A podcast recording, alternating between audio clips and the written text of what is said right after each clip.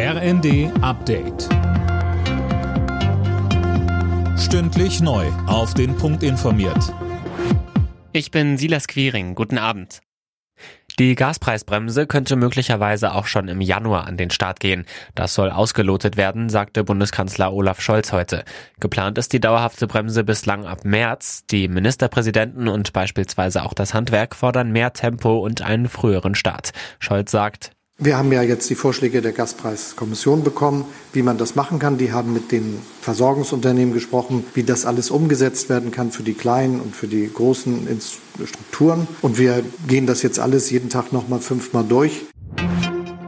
Bei einer Solidaritätsdemo für die Protestbewegung im Iran sind in Berlin rund 80.000 Menschen auf die Straße gegangen. Jana Klonikowski berichtet. Damit waren deutlich mehr Menschen dem Aufruf der Initiative Women Life Freedom gefolgt als erwartet.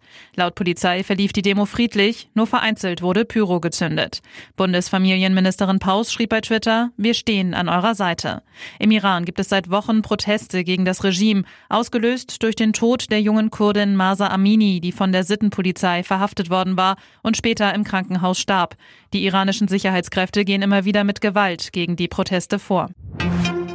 In Italien übernimmt die neue rechte Regierung. Staatschef Mattarella hat das Kabinett im Präsidentenpalast in Rom vereidigt und Giorgia Meloni ist erste Ministerpräsidentin des Landes. Morgen steht dann die erste Sitzung des Ministerrates an. Borussia Dortmund hat in der Fußball-Bundesliga einen Kantersieg gefeiert. Gegen den VfB Stuttgart gewann der BVB mit 5 zu 0. Die weiteren Ergebnisse Bayern-Hoffenheim 2 zu 0, Augsburg-Leipzig 3 zu 3, Freiburg-Bremen 2 zu 0 und Leverkusen-Wolfsburg 2 zu 2. Alle Nachrichten auf rnd.de